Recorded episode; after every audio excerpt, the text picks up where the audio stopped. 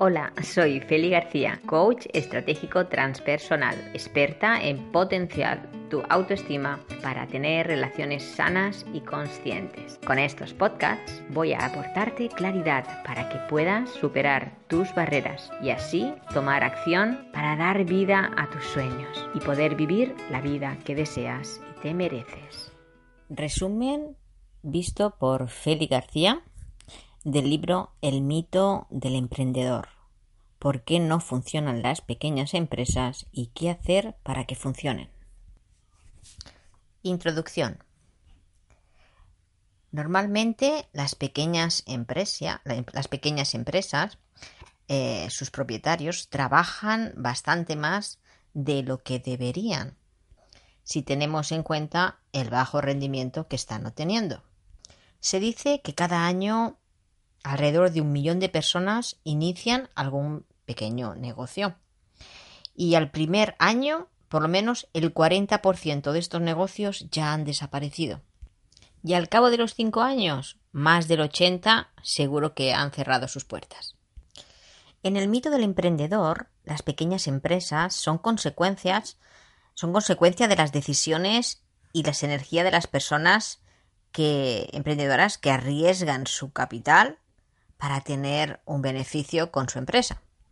Por eso hay una tasa tan alta de fracasos. En realidad no consiste, para que estos fracasos no se den, esto no consiste en cambiar la forma en que se hacen los negocios, sino lo que hay que cambiar es a la persona, la identidad que crea estos negocios, su manera de actuar y de sobrevivir. Sin embargo, si eh, una pequeña empresa, un pequeño negocio se sistematiza y se ha, es, aplicado adecuadamente por su propietario, entonces se puede transformar en un negocio con una gran organización y que sea altamente efectivo. Cuando no ocurre esto, cuando no no se ha hecho un sistema, entonces esta empresa termina siendo gestionada a partir de la suerte y lo más fácil es que llegue, vaya hacia el fracaso. Es importante que la persona que inicia un negocio tenga las ideas claras para tener buenos resultados. Y un negocio es tan solo un reflejo de lo que es el emprendedor, el empresario. Por lo tanto, si una empresa no funciona, lo primero que hay que cambiar no es el negocio en sí, sino que hay que cambiar la mentalidad del empresario. Y no solo eso, sino también hay que cambiar la idea que se tiene sobre lo que es una empresa o negocio. Muchos de los, de los emprendedores que han querido crear una empresa realmente no son auténticos hombres de negocio. Empiezan con mucho entusiasmo, pero a medida que van, que van creciendo, les embarga el vértigo, el miedo a esas alturas, a crecer. Y no solamente eso, el cansancio es normal y poco a poco ese entusiasmo va dejando de tener lugar. Por regla general, cuando un emprendedor quiere crear su propio negocio, en realidad es una persona que está desempeñando bien o muy bien algún tipo de trabajo técnico es un gran técnico. Esta persona un día sintió un impulso que le hizo tener ganas de tener su propio negocio, de estar por su cuenta, de no tener jefe. Creció en él el sentimiento de independencia y sintió que tenía que poner en marcha su propio negocio. Y esta es una de las suposiciones fatales que le hacen no llegar a buen puerto. Es pensar que solamente por ser un buen técnico su negocio va a tener buenos resultados. Porque en realidad lo que no se está dando cuenta es que en lugar de crear una empresa se está creando un nuevo puesto de trabajo donde sigue teniendo un jefe, él mismo. Y sin darse cuenta, ese negocio que creía que iba a ser maravilloso, empieza a esclavizarle. Imagínate Ese emprendedor que ha gastado todo lo que tenía para poner en marcha su negocio, ha puesto todo su corazón, eh, lo ha hecho con amor, pero se da cuenta que las cosas en realidad no han cambiado, solo ha cambiado de, de jefe, el mismo, como decía antes. El problema realmente radica cuando alguien decide abrir su propio negocio y actúa como tres personas en una, como el emprendedor, como el directivo y como el técnico. Como el técnico. Eh, esas tres personalidades quieren ser el jefe, pero ninguna de ellas desea tener un jefe. Vamos a ver esas tres personalidades. El emprendedor. El emprendedor es ese visionario que hay en nosotros, es el que sueña, es el que hace el cambio. Vive en el futuro y se siente feliz cuando se le deja hacer con libertad lo que quiere, construir lo que ve. Es el innovador, el gran estratega, el que crea métodos, esa personalidad creadora realmente tiene una necesidad de control, porque si no se, se va. Es muy creativo y se va. Necesita, de cierta manera, que haya alguien que lo controle. Y así él se puede centrar en sus sueños. A veces, cuando está metido en sus ideas, se puede distanciar un poquito de los demás. También tiene la necesidad de arrastrar a los demás y la forma que tiene de actuar es pues intimidando, adular, halagar, bueno, todo lo que haga falta con tal de conseguir que su proyecto salga a la luz. El directivo. Sin él no existe ni orden, ni planificación, ni nada de nada. Vive en el pasado y sobre todo, como he dicho, necesita orden es el que ve los problemas y quiere solucionar. Es el que va detrás del emprendedor para ir arreglando su desorden. Sin el directivo no existiría ningún negocio. No le daríamos forma. El técnico. El técnico es el que hace, el que materializa y es el que vive en el presente. Mientras que pueda trabajar, él se siente feliz, y haciendo una cosa sola en cada momento. Desconfían de los que trabajan para él y piensan que ninguno lo va a hacer igual. Le cuesta mucho delegar. No se queda, no le gusta lo que son las ideas, prefiere en pensar en cómo hacerlas.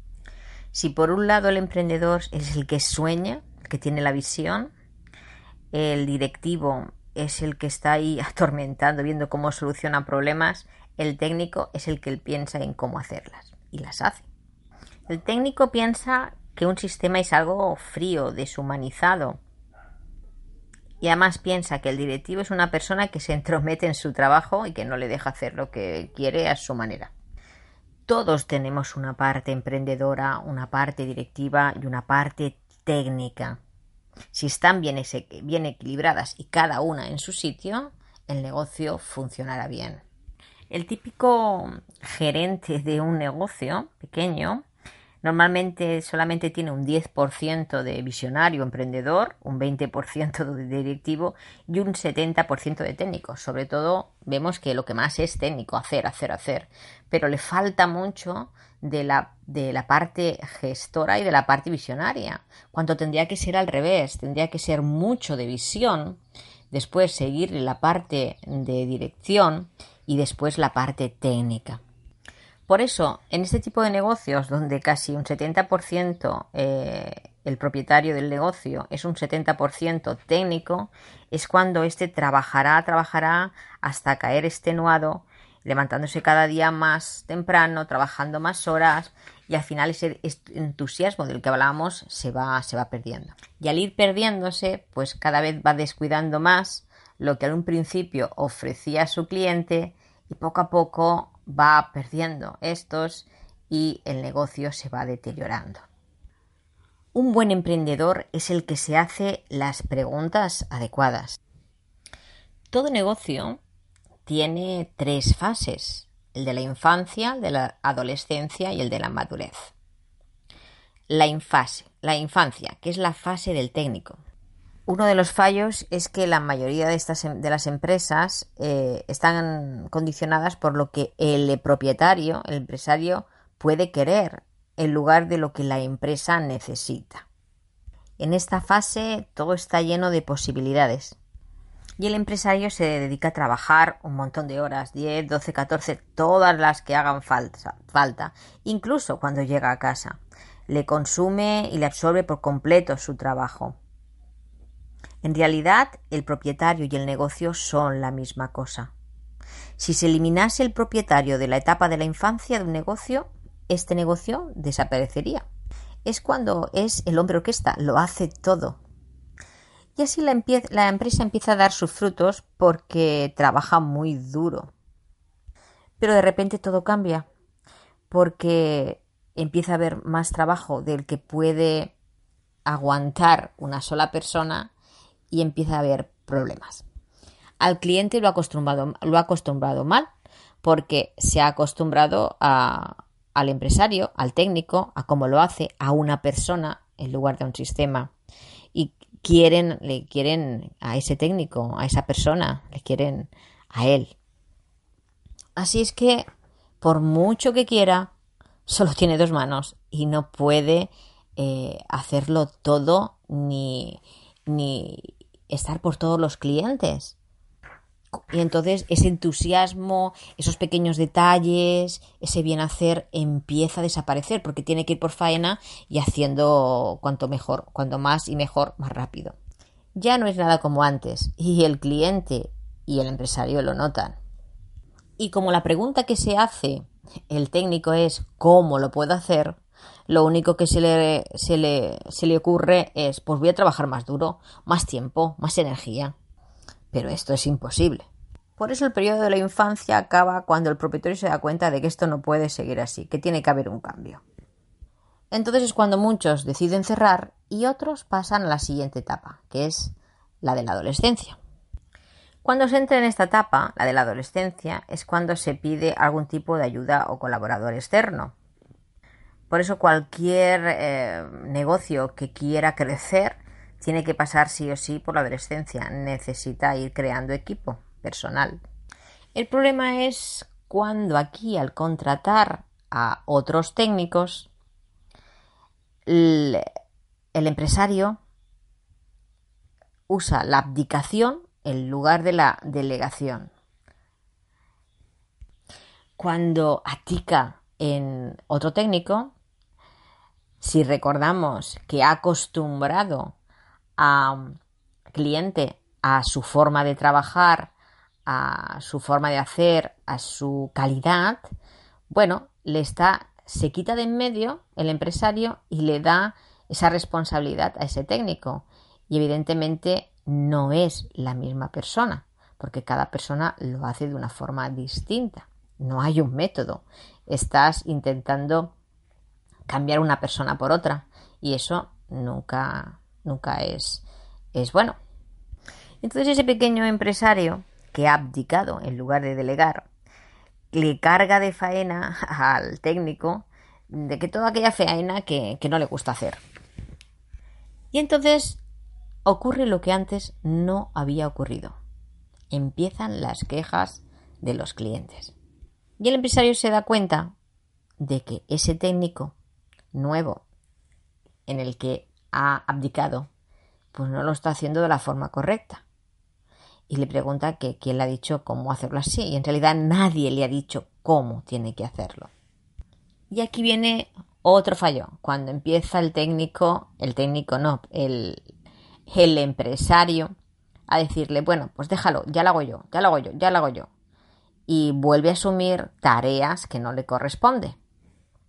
Y entonces el empresario se vuelve a encontrar en una situación que empieza a írsele de, de las manos, empieza a ser una situación descontrolable. Se da cuenta que nadie está dispuesto a trabajar tan y tan duro como ha llegado a trabajar él. Y no le queda más remedio que volver al negocio. Y eso es peor, porque cuanto más hace el empresario que vuelve a ser técnico, cuando más hace, menos hace el técnico que ha contratado. Y es cuando ya se ha llegado al límite de la zona de confort y aquí se presentan varias opciones. Y estas tres se encuentran ante tres, tres soluciones. Una de ellas es volverse a hacer pequeño de nuevo. Es cuando te entra el pánico, no sabes ya gestionar, ves que estás creciendo, pero que las cosas no son como cuando tú estabas tú solo, que todo funcionaba perfecto, con calidad, a tu manera. Y al crecer y al meter a alguien, ves que todo se está descontrolando, empiezan las quejas y entonces te viene el pánico y prefieres hacerte pequeño de nuevo. Porque piensas, madre mía, con lo bien que yo estaba antes, cuando yo estaba yo solo lo podía gestionar sin problema, estaba bien, me quito personal y vuelvo a hacerlo yo sola. Incluso si hace falta, se alquila un local más pequeño. Y así se vuelve a sentir cómodo porque ya tiene otra vez el control recuperado. Y así cada vez más va perdiendo entusiasmo, ya se da cuenta que en realidad no es un negocio, es vuelve a ser autoempleado vuelve a ser un empleado de sí mismo y ya no le hace feliz ese negocio. No puede cerrarlo cuando quiere porque tiene que enfrentar unos pagos. No hay nadie que le sustituya cuando se ponga enfermo. Y también no puede venderlo porque nadie quiere comprar en realidad un empleo. Quiere comprar un negocio, pero un empleo no. Sus clientes se convierten en un problema en lugar de una oportunidad. Cada vez se descuida más, no tiene tantas ganas de arreglarse, no cuida tanto los pequeños, detalles. Y seguramente finalmente decide cerrar las puertas. El negocio va a la ruina. Otra opción es ir hacia la fractura. Es cuando ese negocio va creciendo, va creciendo, pero no sabe cómo gestionarlo y en vez de ir hacia atrás, sigue dejando que crezca hasta que va hacia la autodestrucción. Porque cada vez que, esta empresa va creciendo sin control, sin organización y sin un sistema, el caos cada vez se hace mayor hasta que el negocio explota. Otra opción es la supervivencia adolescente. Es la más trágica, es la, es la opción más trágica. Se intenta sobrevivir como se puede. Está uno ahí intentando aguantar, aguantar el negocio, haciendo cada vez una bola mayor, una bola mayor. Incluso vas invirtiendo lo que no tienes. Y vas luchando. Lo malo es que lo vas haciendo de la misma forma, sin hacerlo de otra forma distinta. Hasta que el negocio explota arruinándote. La verdad es que es lo mejor es empezar un negocio con una buena base, con un sistema. Hacerlo bien desde el principio. Y la tercera fase de un negocio es la madurez. Es aquel donde se sabe eh, dónde, de dónde se parte y hacia dónde se quiere ir. Las dos primeras fases, la de la niñez y la adolescencia, no tienen por qué llegar a la madurez. Solamente algunas empresas que han sentado bien sus bases desde un principio llegan a esa madurez, a ese crecimiento y a ese éxito. El modelo emprendedor. En el modelo emprendedor se ve un negocio como si de un producto se tratara, no como una empresa. No se mira qué se hace, sino la forma. Y se piensa en dónde está la oportunidad. Se mira el problema y se busca una solución adaptada a lo que el cliente, lo que el cliente desea ver y hacer, no a los deseos del emprendedor. Y se pregunta, ¿cómo verá mi cliente el negocio? ¿Cómo se diferenciará, se diferenciará del resto? Sabe que tiene que tener una idea clara de ese cliente. La diferencia entre un técnico y el verdadero emprendedor es que el técnico se cree que el producto es lo que entrega, mientras que el verdadero emprendedor sabe que el negocio es el producto. Su negocio es el producto. Además, sabe el emprendedor que el cliente es siempre una oportunidad. La clave está en crear un sistema para tu negocio que pueda ser una franquicia. El éxito de las franquicias reside en que en realidad se da un, un, completo sistema para hacer el negocio, todo con manuales, todo procesado, todo medido. No se compra en sí la marca, sino el sistema que utiliza esa marca. El 95% de las franquicias son éxitos frente al 50% de las empresas individuales.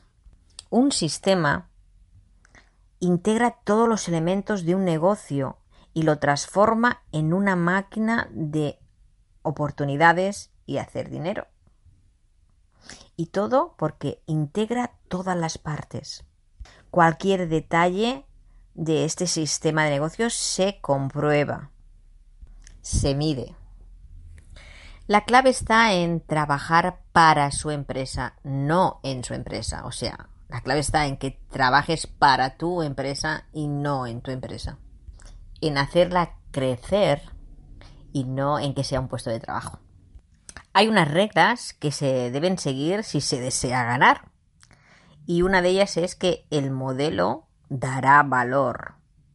Ese sistema, ese modelo de negocio dará valor consistente a los clientes, empleados, proveedores, a todos los que, a los que esperan algo de la empresa. ¿Y qué es valor? Bueno, pues es lo que la gente percibe que es. Puede ser una palabra, un regalo, un detalle, un precio, cualquier cosa que lo haga tener un valor. La segunda regla es que ese modelo de negocio pues se debe hacer funcionar sin que se necesite un gran grado de, de, nivel de habilidades, de experiencia o de, de técnico. Esto quiere decir que no hace falta que haya gente muy, muy, muy cualificada, sino gente que cumpla unos requisitos que sepa cumplir las normas del sistema. Más la gente cualificada viene con vicios de forma de trabajar, pide más dinero, tiene su forma sus propias formas, ideas, y entonces eh, no es bueno tampoco para, para, este, para este sistema. Sí que tiene que ser un buen técnico, pero no el mejor. Normalmente en un pequeño negocio, cuando eh, este empresario es más técnico que otra cosa, lo que busca casi siempre es un personal muy cualificado, en el que pueda abdicar eh, su labor y él este jefe no haga nada y deje al técnico cualificado en su lugar, pensando que así va a ir mejor el negocio, pero no es bueno. Porque si esos clientes se acostumbran a esa calidad de ese, de ese técnico y se va, luego tienes que buscar otro que cumpla las expectativas del cliente y no siempre es tan fácil. El punto 3 es que el modelo de negocio debe ser un lugar donde haya un orden más que impecable. Sí, se necesita orden. En realidad, cuando falta estructura, esto se lleva a la ruptura, al quiebre. Cuarto punto es que todo el trabajo dentro de este modelo de negocio tiene que eh, estar sujeto a un manual de operaciones. Tiene que estar todo plasmado en un documento que es el que determine este orden. La palabra clara aquí, la clave aquí es la claridad. Digamos que el manual de operaciones es la guía del funcionamiento de la empresa. El quinto punto es que este modelo negocio le dará un servicio predecible a los clientes. En todo momento los clientes saben lo que va a pasar. El orden en que ocurren las cosas, de las maneras, siempre es de la misma manera en donde esto le trae seguridad y tranquilidad al cliente y sabe qué experiencia va a encontrar eh, cuando vuelva a ir. Imagínate que un cliente va a un sitio donde el primer día se le trata bien, se le da café, se le pone una bata, que si esto, toda una serie de detalles y cumple unas expectativas altas del cliente. El segundo día que va, resulta que la mitad de las cosas que le habían dado la primera vez y esperaba no se las dan. El tercero, algunas se las da y otras no. Entonces, esta este falta de orden, esta inseguridad puede hacer que el cliente diga que ya no vuelve más. El sexto punto es que en el modelo de negocio eh, tienen que tener unos colores, una marca, unos uniformes, un código de comportamiento entre todos los componentes de esa, de esa marca, de, de esa empresa. Es importante que el emprendedor se haga estas preguntas. ¿Cómo podría hacer funcionar mi negocio, pero sin mí, sin que esté yo? ¿Cómo podría hacer trabajar a mi personal, pero sin, sin que yo esté por medio? ¿Cómo podría sistematizar mi negocio de tal manera que pudiera repetirlo las veces que hubiera que, que sea posible, que haga falta? ¿Cómo puedo ser propietario de un negocio y seguir sintiéndome libre? ¿Y cómo puedo usar mi tiempo haciendo el trabajo que me gusta en lugar de tener que hacer el que debo? Si te respondes estas preguntas, normalmente vas a llegar a los problemas reales. Y el problema real es que no, se conocen las respuestas muchas veces, no, las hemos hecho. De aquí llegamos al kit de la cuestión. El problema no es el negocio, en realidad es el empresario. El proceso de desarrollo de negocio. Para que un negocio se desarrolle, hay que tener en cuenta estos tres puntos importantes. Una es la innovación, la cuantificación y la orquestación. La innovación. Muchas veces innovar se confunde con, con la creatividad. Pero no es así. Mientras que la creatividad es pensar en las cosas, la innovación no solamente es, pensarlas, sino también es en hacerlas, estas cosas nuevas. En la innovación se puede ir variando, probando varias formas de hacer las cosas hasta que encuentras la que mejor da, la que más resultado da y la innovas, la implementas. En realidad la innovación es la habilidad para hacerlo de la mejor manera. En una empresa que sea innovadora, todo el mundo crece, no solamente la empresa.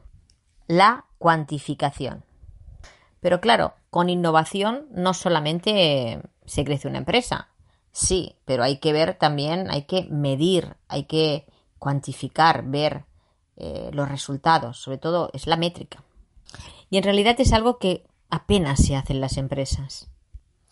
Se tienen que hacer preguntas y contestarlas y ver cada cierto tiempo cómo, cómo, cómo se va, cómo va cambiando, cómo se va midiendo, ¿no? Como por ejemplo cuántos clientes se ven, cuántos se llaman, cuántos vienen por la mañana, por la tarde, eh, quién llama al teléfono. Bueno, son preguntas que nos tenemos que hacer dependiendo de, nuestro negocio, pero que nos hagan ver en qué momento está nuestra empresa en cada momento.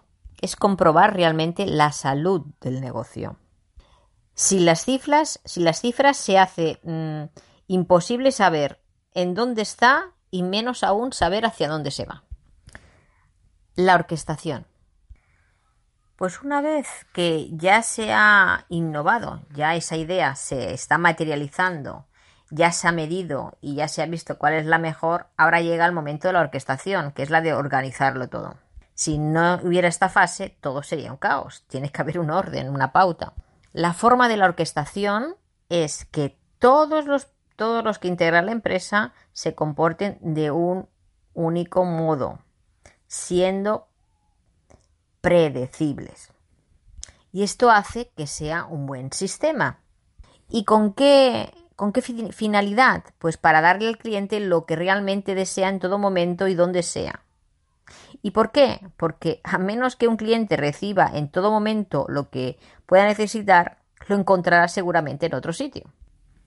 Bien, pues ya una vez que se ha innovado, se ha medido, cuantificado y se ha ordenado o sistematizado, orquestado eh, un negocio para que no se estanque, tiene un crecimiento en espiral. Volvemos otra vez a innovar, a cuantificar y a orquestar para ir creciendo en forma de espiral. En realidad, el proceso del desarrollo de un negocio es dinámico, no se puede estancar si queremos crecer y crecer tenemos que hacer que el punto de la orquestación se convierta eh, en un hábito, lo que parezca, un lo que parezca algo innovador, difícil, sino que este ritmo, esta espiral, se convierta en un buen hábito y que todos tengan integrados cómo funciona el sistema. Debe de existir una determinada forma de hacer las cosas, porque sin ella no existiría nada que mejorar. Y si no hay nada que mejorar, seríamos como máquinas, ¿no? Y vendría la monotonía, el aburrimiento y ya empezaría a no funcionar bien la empresa. Al ser dinámico y en espiral, pues así siempre hay ese punto de motivación. Y el verdadero eh, núcleo de este proceso, de este proceso del que estoy, estoy hablando, pues se trata de generar una vida mejor para todos aquellos que están dentro del negocio y por encima de todos para el propietario. El programa del desarrollo de negocio, bien, está formado por siete etapas que son muy importantes. La primera de ellas es la vocación inicial. Bien, en la primera etapa, que es la vocación inicial, el propietario aquí es lo más importante. Y aquí, en esta primera fase, cuando estás creando tu negocio, te tienes que hacer estas preguntas. Primero, ¿qué es lo que más valoro? ¿Qué tipo de vida quiero? ¿Cómo quiero que evolucione mi vida y en qué debe convertirse esta? ¿Qué y quién deseo ser? ¿Y en qué me quiero convertir? Estas preguntas son cruciales contestarlas, parar un momentito y ponerte a pensar y antes de gestar tu empresa, contestarlas. El saber para qué quieres crear esa empresa, qué tipo de vida, todas esas preguntas que he hecho antes. Claro, porque si no tienes una idea clara de cómo tiene que ser tu vida, ¿cómo vas a empezar a vivirla? Imposible. Tiene que haber esa idea clara de esa vocación inicial, por eso la gente importante, la gente exitosa, tiene una visión clara de su vida. Otras preguntas que podrías hacerte serían ¿cómo quiero que evolucione mi vida? ¿Cómo quiero que sea mi vida cotidiana del día a día? ¿Qué es lo que soy realmente capaz de decir sobre mi existencia? ¿Cómo me gustaría ser con las otras personas en mi vida? en qué términos me gustaría que la gente pensase sobre mí. ¿Qué me gustaría hacer en los próximos dos años? ¿En los próximos diez? ¿En los veinte? ¿Qué me gustaría aprender específicamente durante mi vida? Da igual si es espiritual, físico, financiero, técnico, lo que sea. ¿Cuánto dinero necesitaré para hacer las cosas que quiero? ¿Cuándo lo necesitaré? Saber la respuesta de estas preguntas te va a dar el compromiso, la energía, la fuerza y un propósito para seguir adelante en los momentos más duros. Punto número dos de los siete. El objetivo estratégico. Una vez que ya se sabe el tipo de vida que quieres, entonces ya tienes que empezar a pensar en un objetivo estratégico. Ese objetivo estratégico es lo que el negocio debe de terminar haciendo para que tú logres tener ese tipo de vida. Recuerda que un negocio, más que un fin, es, es más un medio que una finalidad. Es el vehículo para que tú tengas ese tipo de vida que tú quieres tener. Recuerda que el objetivo estratégico no es un plan de negocios es el resultado de tu plan de vida. Y recuerda que el objetivo estratégico es algo más que una simple lista de objetivos que tienes que conseguir. En realidad es una herramienta que te va a permitir, te permitirá la medida de progreso hacia tu fin, hacia lo que tú quieres, hacia ese tipo de vida. Y dentro del objetivo estratégico hay varios parámetros. Uno de ellos es el dinero. Tienes que tener la idea clara de tus ingresos brutos. qué tamaño tiene tu visión, esa idea. ¿Cuánto quieres generar al año? Tienes que saber, tener claro lo que quieres de beneficios brutos, de los beneficios que tienes antes de los, impuestos, los que tienes después de estos. Ahora mismo, aunque todavía no sepas cómo llegar, es igual, pero que tienes que tener claro lo que quieres. Es necesario tener claro esos parámetros financieros. Hacerte preguntas tales como mm, ¿cuánto dinero necesito para poder seguir viviendo como deseo? Por ejemplo, ¿cuánto dinero se necesita para seguir siendo independiente del trabajo, para seguir siendo libre? El segundo parámetro es una oportunidad suficientemente válida. Esto quiere decir si esos objetivos estratégicos se pueden alcanzar razonablemente. Si se valora que no, que no, que no se puede alcanzar razonablemente, lo mejor es olvidar ese negocio y alejarse de él porque va a ocupar mucho, mucha energía tuya, mucho tiempo y es mejor que busques otra idea, otra visión. Aquí también te tienes que preguntar quién es mi cliente y mirar también sus características, eh, edad, sexo, familia, educación, profesión, todo, saber quién es tu cliente, tu avatar. También te tienes que hacer preguntas tales como ¿cuánto tiempo voy a tardar en implementar este prototipo, este modelo? ¿Dos, tres? ¿Cómo será? Si será local, presencial, online, eh, si será al detalle, al mayor, si es cursos, si es sesiones, son tener claro todos estos parámetros. Punto 3 de los 7. Estrategia organizacional. La mayor parte de las empresas se organiza alrededor de personas en lugar de hacerlo alrededor de funciones, que sería lo más adecuado. El problema es que eh, todo el mundo hace de todo y nadie tiene unas, funciones eh, y unos puestos eh, diferenciados. Se necesita de un organigrama. Normalmente cuando se organiza un organigrama es de los puestos superiores a los más intermedios a los más bajos. Por ejemplo, puede estar el presidente, el accionista, luego puede haber un consejero delegado, que es el que el mano derecha, digamos por alguna manera, el que lleva todos los demás departamentos. Luego puede haber el de marketing, el de operaciones y luego el de finanzas. Y a su vez cada uno de ellos tienen puestos intermedios y luego ya llegando a los técnicos de cada puesto. Por lo tanto, es importante tener en cuenta estos tres departamentos, el de marketing, el de operaciones y el de finanzas. Y así, aunque empieces la empresa tú solo y no tengas todavía ningún trabajador, es importante que tengas claro esa visión de cómo quieres que sea tu empresa, a dónde quiere llegar y el, el organigrama de las personas que van a configurar tu empresa.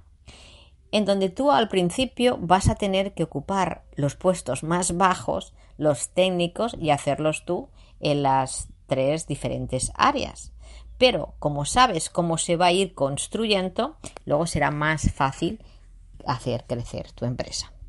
Vas a tener que trabajar primero por el negocio básico. Vas a tener que ser el que vende, el técnico que hace y también el que te administras los cobros, los pagos y todas estas cosas. Y a medida que tu negocio vaya creciendo, esos lugares básicos los vas a delegar, no abdicar, en otras personas que usen el sistema que tú ya has creado y tú vas a ocupar el puesto inmediatamente que viene superior, el intermedio. Y así, a medida que va creciendo, va rellenando esos puestos hasta llegar a la cúpula, a la parte ya de presidente y el que gestiona la empresa, y habrás dejado de ser tanto técnico y serás más el visionario. El organigrama es el mecanismo que te va a permitir que se pueda hacer esta transición de una forma, de una forma buena, de una forma óptima. Así, ese buen empresario que vas a ser ya no estás tan interesado en trabajar en tu negocio, sino en cómo desarrollar este negocio y que funcione.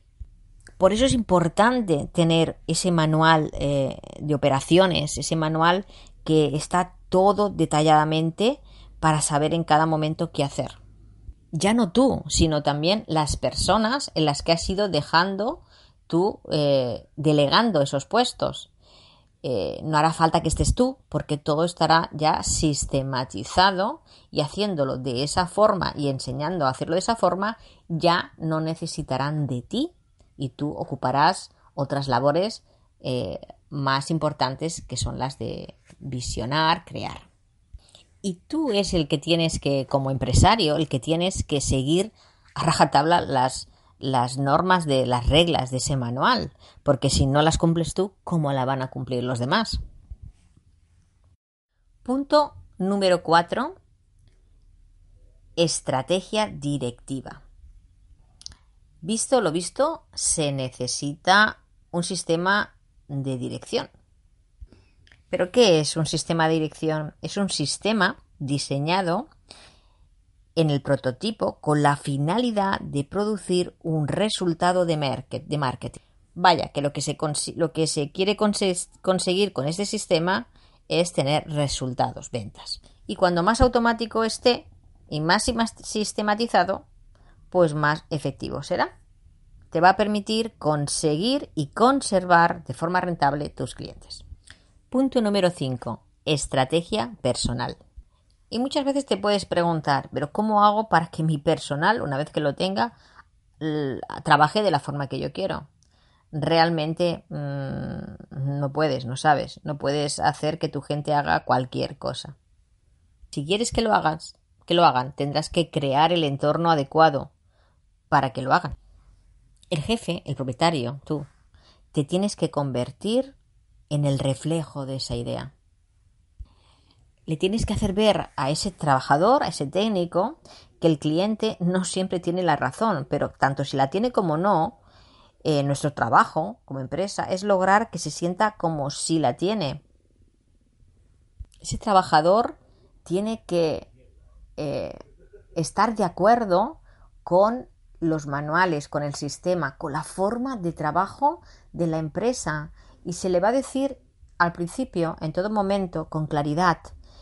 Y si le interesa y está de acuerdo, genial, y si no, no es su puesto. Dentro del personal hay unas reglas de juegos que se tienen que seguir y que tienen que ser respetadas. Y estas son las siguientes. Nunca hay que imaginar lo que se espera de un personal. Eh, no hay que tener esas expectativas, expectativas sino simplemente seguir, eh, seguir el sistema. No, nunca hay que crear un juego para el personal, unas reglas que el propio dueño no cumpla. Dentro de este juego del personal tienen que haber pequeñas victorias para que así se siga sintiendo motivado. Hay que cambiar las normas de vez en cuando para que este se mueva y no sea aburrido. Hay que mantenerlo, pero de vez en cuando hacer pequeños cambios. Para saber cuándo hay que hacer estos cambios solamente hay que observar al personal. Hay que estar continuamente eh, recordando la existencia de estas normas, no pensar que se tienen que acordar y que estas normas, este juego del personal, tiene que ser, tiene que tener sentido, algo lógico. El 7 es que el juego, estas normas del personal, también tienen que ser divertidas. De vez en cuando. Y si no encuentras una buena forma, un buen juego, juego unas buenas normas de personal, mm, pues bueno, es inspirarte en cómo lo hace otros, que les funciona. Estas normas de personal tienen que incluir eh, palabras como integridad, intención, compromiso, visión, excelencia, en la que los empleados estén dispuestos en creer en esas palabras. En realidad necesitas personal que no hace falta que sean grandes profesionales, sino personas realmente comprometidas con esos estándares como lo puedes estar tú mismo como empresario. Una vez que ya tienes estas normas de, cómo gestionar lo del personal, eh, cómo, cómo, hacer las reglas de, de cómo tratar al personal y cómo funciona, pues entonces tienes que crear la forma de cómo gestionarlo. Recuerda, el sistema produce resultados. Tu gente, tu trabajadora, gestiona el sistema. Y existe una jerarquía de sistemas en tu negocio y esta jerarquía está compuesta por cuatro componentes. Estos son. El primero es cómo lo hacemos. Aquí. El segundo, cómo reclutamos, contratamos y formamos al personal. El tercero, cómo gestionamos todo esto.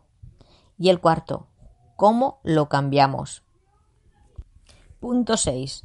Estrategia de marketing. La estrategia de marketing empieza acaba, vive y muere con el cliente. Hay que olvidarse de todo excepto del cliente en la estrategia de marketing. Tu cliente tiene su mente consciente e inconsciente. En realidad tienes que llegarle a su parte inconsciente.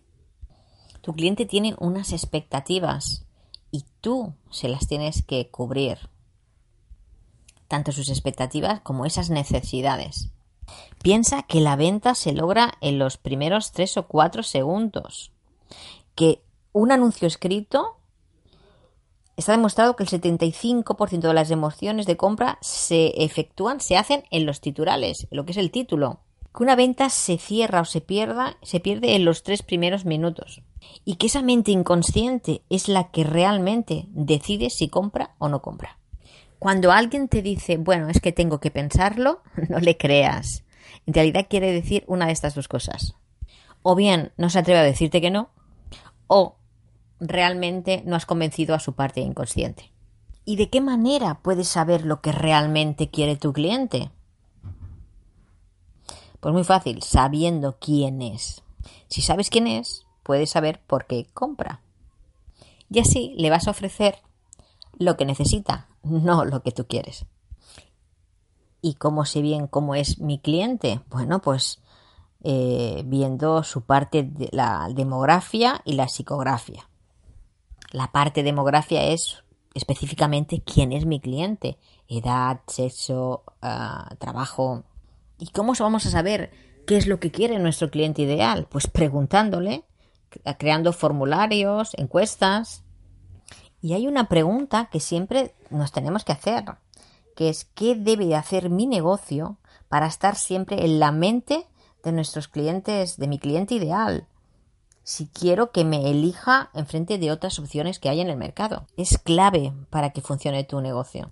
Hay que hacer las promesas que tus clientes quieren y desean escuchar y basar tu negocio en ellas por encima de todo y es importante tener tu negocio vivo comprometiéndote en mantener una promesa que ningún otro competidor te pueda hacer. Punto número 7. Estrategia de sistemas.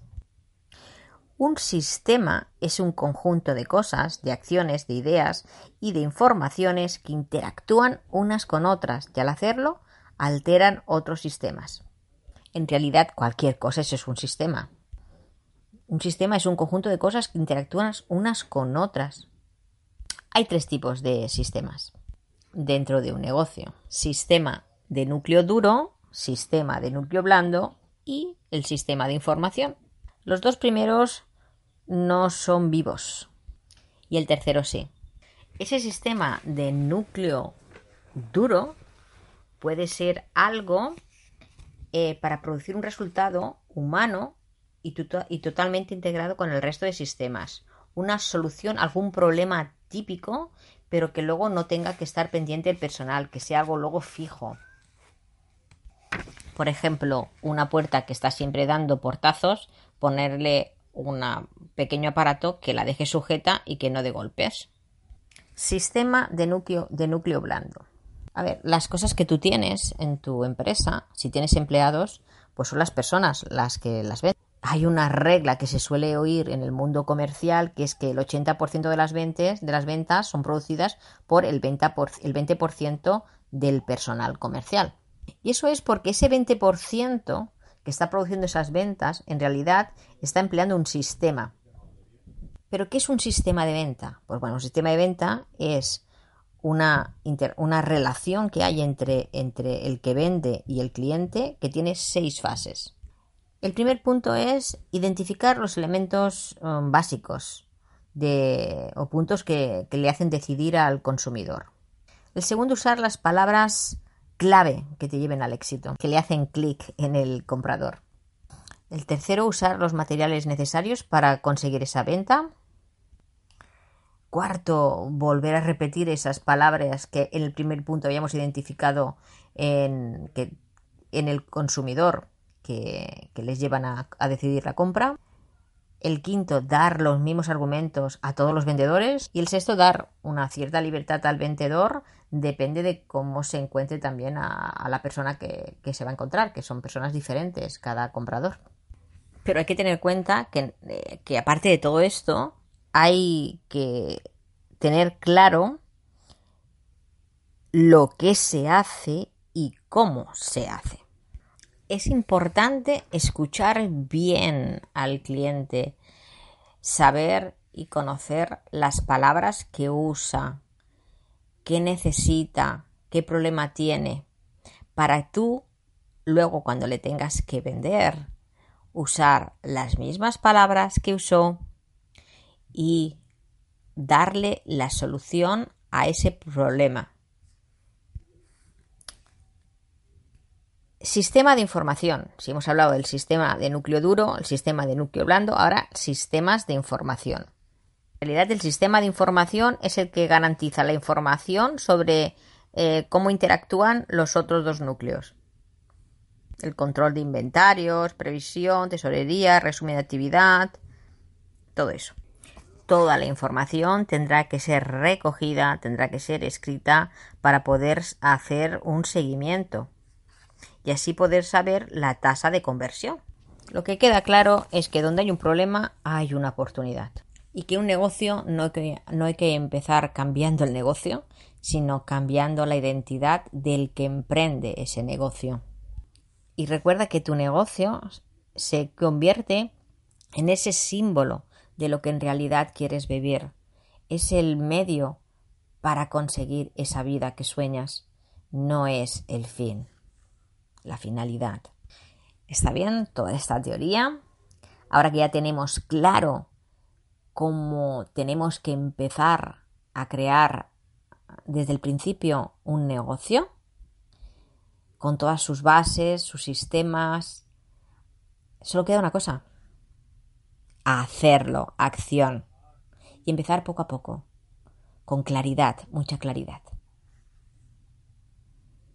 Recuerda que hasta que no empieces a hacer, todo quedará en una idea. Y recuerda visitar mi web www.feligarcia.com. Allí podrás comprar mi libro, Abre tu corazón, verás mi blog con artículos muy interesantes y un enlace a una sesión gratuita de coaching estratégico transpersonal de 30 minutos para aportarte claridad y explicarte cómo trabajo. Solo 5 plazas gratuitas cada mes.